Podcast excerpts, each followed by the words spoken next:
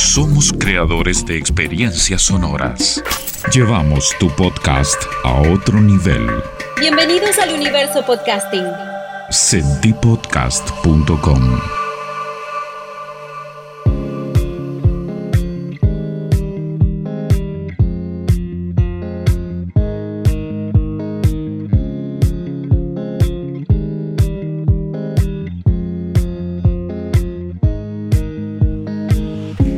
Hola, ¿qué tal? ¿Cómo estás? Bienvenido a Flecha Podcast, donde hablamos de transformación digital, cambios de paradigmas, creatividad e innovación.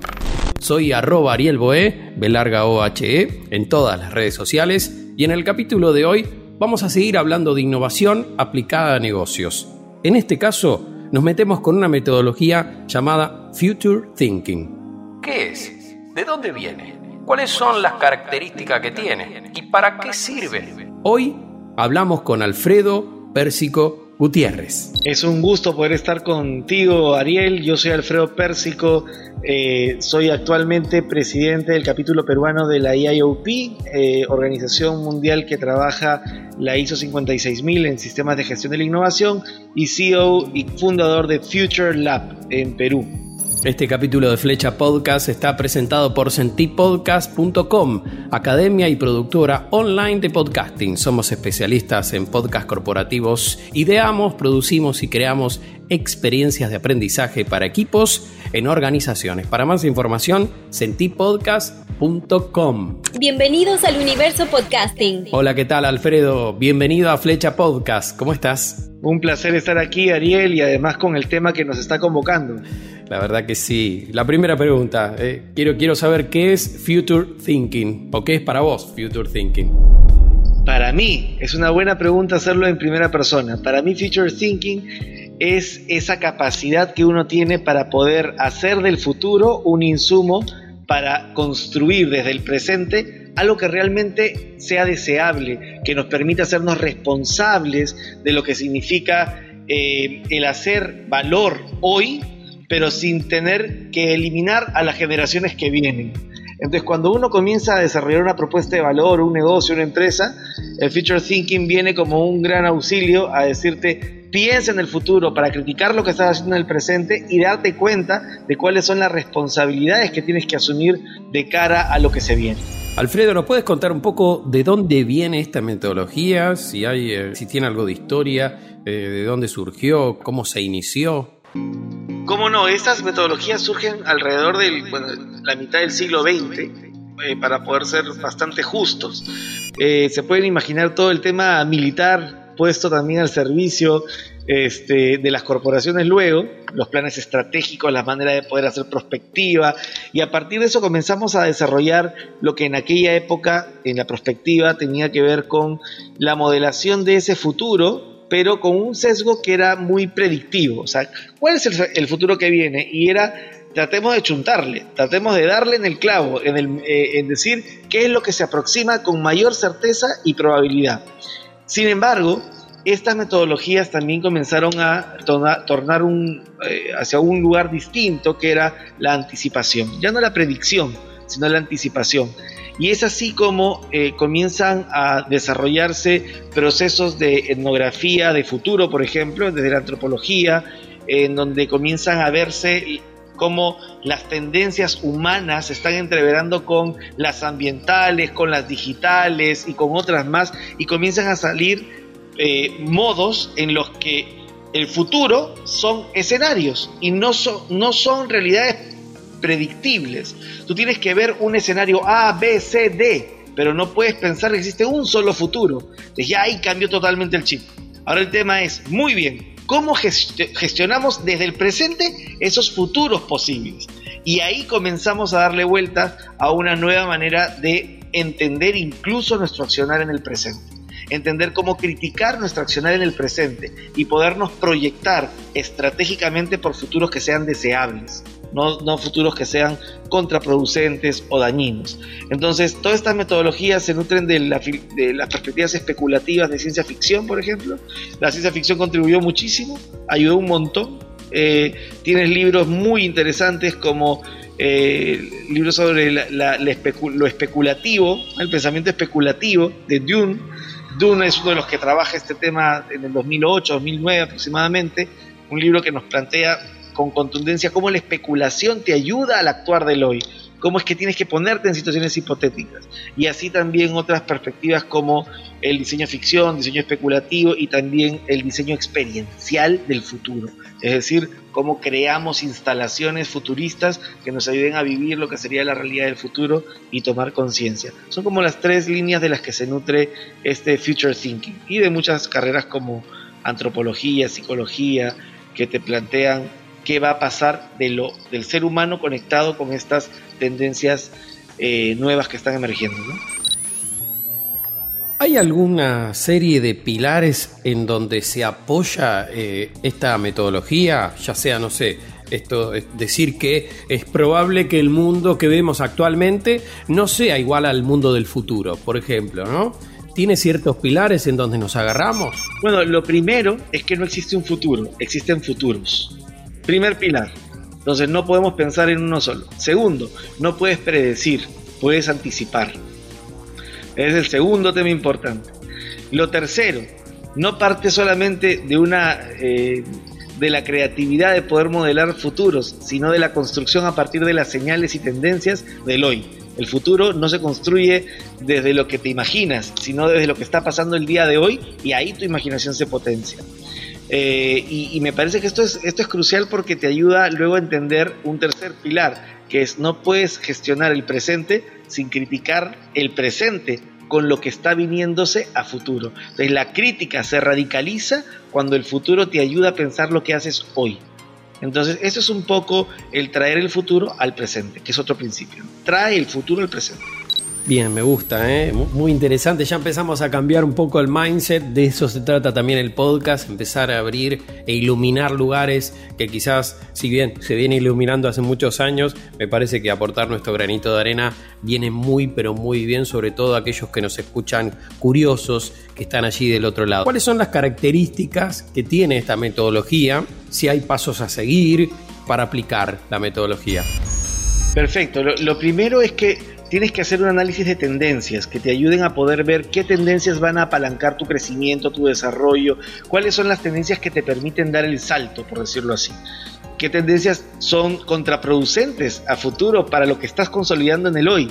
Entonces comienzas a analizar tendencias y ese es uno, de los aspectos centrales a nivel de la característica del future thinking, ¿no? Por eso decíamos, el futuro se piensa desde el hoy y se construye desde el hoy, ¿no? Y el, otro, el otro aspecto que, resulta crucial es que tienes que modelar escenarios, ¿no? Y, y esto, estos escenarios son escenarios donde las tendencias cobran vida. Entonces tienes que decir, ok, si estas tendencias tuvieran esta forma, ¿qué forma tendrían? ¿Cuál sería el contexto en el que estaría mi empresa? ¿Cómo estaría? Otro aspecto característico es la crítica, el nivel de criticidad con respecto a lo que estoy haciendo hoy. No puede existir future thinking sin criticidad, es imposible. Y, y otro aspecto también es la acción, ¿no? O sea, finalmente tú buscas insights claves para poderlos accionar. O sea, el ir al futuro y traerlo al presente resulta justamente de este proceso de intentar accionarlo. ¿no? Entonces, eh, el, el, futuro y el pensamiento de futuro te trae accionables, no te trae parálisis, ¿no? Te trae accionables. Y eso es un poco las características que tiene. Ahora, los pasos que tú me decías, los he ido diciendo con estas características, pero podemos hablarlo de manera más concreta, ¿no? El primer paso en Future Thinking es, eh, es que tú comiences a desarrollar mucha claridad de qué tendencias están en fase de crecimiento, eh, tendencias que están en fase eh, de, o sea, primero emergentes, de luego de crecimiento, luego maduras, luego que estén ya en un proceso donde están saturadas porque más allá de eso ya la tecnología no puede desarrollarse, por ejemplo, y luego las que están eh, en obsolescencia, es cuando tú dices esta tendencia ya no, ya no va ni para atrás ni para adelante, ¿no? Entonces el, análisis de tendencia es este, muy importante, porque si no, tú no tienes ubicaína, como se le dice, ¿no? Oye, ¿dónde estoy situado? Eh, al mismo tiempo, las tendencias emergentes y en fase de crecimiento te permiten tener dos puntos de vista fundamentales. Primero, ¿qué tendencia podría crear el futuro, la emergente? No tienes idea de qué campos de aplicación va a tener. y la que está en fase de crecimiento te dice, oye, ¿sobre qué ola en crecimiento y en, en, aceleración me estoy yo montando como negocio para poder desplazarme rápidamente? Entonces son dos tendencias que te apalancan la creación de horizontes, ¿no? ¿Cómo ves tus horizontes como empresa? Un horizonte que buscas un mercado no atendido con un producto que nadie ha visto, un cambio de core de tu empresa a través de un nuevo producto, un nuevo segmento. Entonces, esto es un poco lo central de las tendencias, ¿no? Cuando ya tienes eso, la modelación de escenarios pasa por cuatro tipos. Probable, posible, plausible, preferible o deseable. ¿Qué quiere decir? ¿Qué tipo de futuros son los que devienen, o sea, en los que devienen este tipo de tendencias? ¿Cómo se articulan? ¿Cómo se conectan? y cómo se amarran al ser humano. Entonces es muy humano, muy tecnológico, muy ambiental, muy político, muy económico, porque están todas las tendencias anudándose en este escenario pesimista o escenario realista o sin sorpresas, pero también lo puedes ver como el escenario probable, casi inevitable que te va a caer, un futuro que puede ser posible, alternativo, un futuro que puede ser plausible, poco probable, pero puede darse, y finalmente un futuro deseable por el que tú quieres luchar.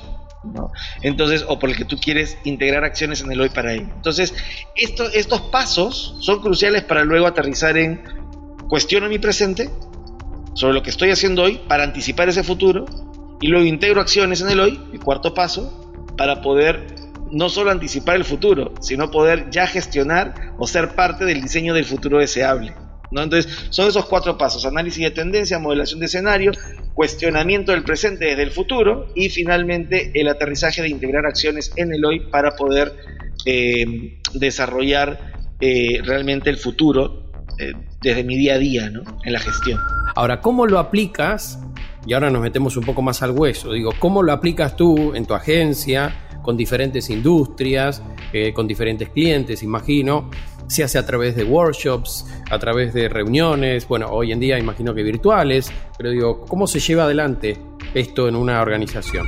Bueno, lo, central es que eh, nosotros llevamos adelante este proceso en torno a las necesidades estratégicas de la empresa. Esto tiene que ver con diseño estratégico y future thinking. Una método, un método que aterriza este binomio, diseño estratégico y future thinking, es el strategic foresight esta metodología que les he comentado, ¿no?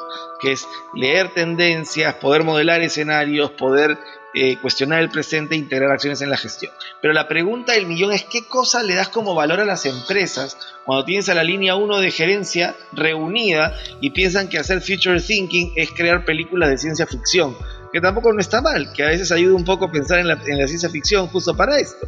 Y los comienza a sacar fuera de la caja. Bueno, de lo que se trata es de crear horizontes de lo, que, de lo que se trata es decir, muy bien, pensando en estos futuros, ¿qué tipo de horizontes son a los que yo me debo comprometer para poder llegar? El horizonte 1 es un, que tiene que ver con Horizon Frames, que le llaman también, los, marcos de horizontes.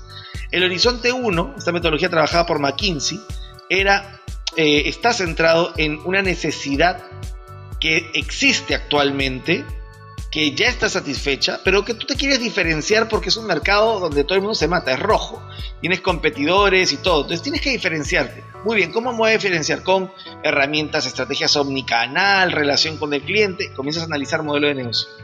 Luego, tu segundo horizonte tiene que ver con pensar un nuevo producto para el mismo mercado. Quiere decir, ya no solamente es mismo mercado, mismo producto, es debo generar un producto que pueda satisfacer la necesidad parcialmente satisfecha y por eso genera una propuesta de valor para esa audiencia a la que ya me estoy dirigiendo. El tercer nivel de horizonte es nuevo mercado, nuevo producto. Ya estoy creando y desarrollando un mercado no atendido.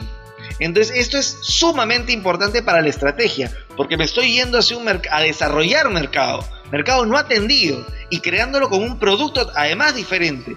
Y el, eh, estos son los tres horizontes tradicionales, ¿no? Pero todavía el tercer horizonte sigue estando en tu core, es decir, tiene que ver con lo que tú puedes hacer, puedes generar aliados, palancas, pero existe una innovación que además de ser radical es transformacional, horizonte 4 le llaman, y el horizonte 4 es cuando muta tu core de negocio, se aleja del core la necesidad no atendida del mercado y necesitas de otros para transformarte, como el caso de que, ahora podemos conversar de Gatorade y los futbolistas del Barcelona, ¿no? Que yo creo que es un caso de Horizonte 4, por ejemplo. Y también pensaba, ¿no? cuán importante es esto de desapegarse, ¿no? La, posibilidad de desapegarse, sobre todo de mi modelo de negocio es este y no me puedo mover de esto, y mi producto es esto y no me puedo mover de esto. Correcto. Y esto tiene que ver con dos cosas fundamentalmente. El desaprender es la nueva habilidad que dice Barry O'Reilly en su libro Unlearn, justamente muy potente que comienza a hablarte de que ya no es solamente estar aprendiendo permanentemente, sino viendo qué te funcionó antes, pero que hoy requieres desaprender para poderte recontextualizar. Entonces es un nuevo aprendizaje, reaprender y luego lo que le llama breakthrough, que es ir romper, ir más allá. ¿No? Progresar, ir un horizonte más allá. Entonces el desaprender es fundamental para el proceso realmente de construcción de posibilidades y alternativas de horizonte de futuro. Gatorade lo que hizo fue poner un urinario que te leía los minerales que tenía la orina del jugador de Barcelona y luego eso se conectaba con una máquina que te hacía el preparado necesario para poderte reponer los electrolitos y los minerales que necesitabas. Eso fue. y, eso es tecnología, ¿no? IoT sí. conectado, tiempo real, pero ligado a una, a una empresa de bebidas este, rehidratantes, ¿no? Me gustaría que nos cuentes también algunos ejemplos de, de, esta, de, esta, metodología, algunos ejemplos que hayas aplicado vos, que haya aplicado tu, tu agencia o incluso algunos ejemplos que hay dando vueltas en el mundo. Correcto. Mira, una de las cosas que a mí me, han eh, siempre inspirado eh, ha sido las personas que creen que la ciencia ficción la pueden hacer realidad. Y eso es un personaje como Elon Musk. Elon Musk es el que tiene, ¿no? y todos lo conocen por Tesla, ¿no? pero además tiene SpaceX eh, y tiene una serie de perspectivas en las que él dice, ¿cómo puedo hacer para poder estar en Marte en el 2035. Porque es el año en el que va a haber gente en Marte. Entonces por Dios, ¿qué está pensando este hombre, no? Y comienza a decir, ¿cuál es el principal problema? Muy bien, que los cohetes no son reutilizables. Entonces esto encarece demasiado los viajes interplanetarios. Y lo que necesitamos es poder hacer cohetes que puedan desplazarse al espacio y puedan regresar. Y esta persona lo desarrolla como tal, y así piensa él, al 2035. Pero además de estos futuristas que ya comienzan a trabajar en serio el futuro desde el hoy, tenemos que comenzar a ver nosotros cómo trabajamos ese futuro desde el hoy. Y hay empresas que comienzan a mutar por completo, como por ejemplo fue el caso de Microsoft, y donde decía, mira, la clave va a estar en tres cosas fundamentales. La primera tiene que ver con cloud, la nube, que es cógete de esa tendencia, porque nosotros ya no podemos estar peleándonos con Google y no nos podemos estar peleando con Apple, que pueden hacer cosas espectaculares y mejores que nosotros. Nosotros desarrollemos programas en la nube, trabajemos con inteligencia artificial que además pueda ser empática. Miren, ¿ah? inteligencia artificial empática. Y lo tercero es, comencemos a desarrollar también iniciativas que nos ayuden a poder eh, hacer realidad aumentada en donde tú te muevas con hologramas, por ejemplo. Entonces comienzan a trabajar HoloLens, lentes hologramáticos que te permiten trabajar en equipo e interactuar con hologramas. No necesariamente tú tienes que estar presente en la reunión, te haces presente hologramáticamente para el otro a través de tu casco. Es increíble lo que ahora este, puede surgir como posibilidad y es real, existe en el hoy. Y comienzan a pensar eso cómo te lleva a un futuro interconectado, a través del Internet de las Cosas, a través de lo que te hace parte ya de un tejido neural digital, en donde lo que hagas, la Matrix lo sabrá. Entonces, todo esto es hoy, no es mañana. Esto es future thinking, es pensar tus horizontes para poder crear valor y que ese valor sea más valor compartido, que no sea valor para unos y para otros nada. Muchas gracias Alfredo por sumarte a Flecha Podcast. Ha sido un placer Ariel, muchísimas gracias. Ojalá que nos podamos volver a reencontrar. Hasta aquí llegó un nuevo capítulo de Flecha Podcast. Muchas gracias por escucharnos.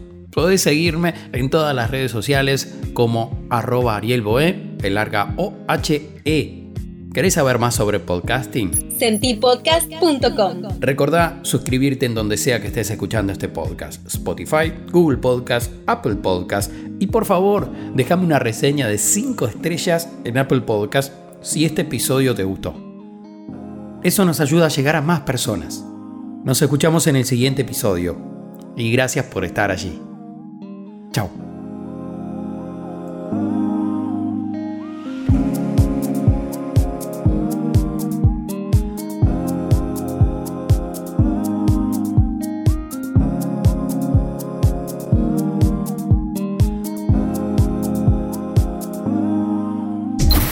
Creadores, productores y formadores de podcasting. Llevamos tu podcast a otro nivel. Sentipodcast.com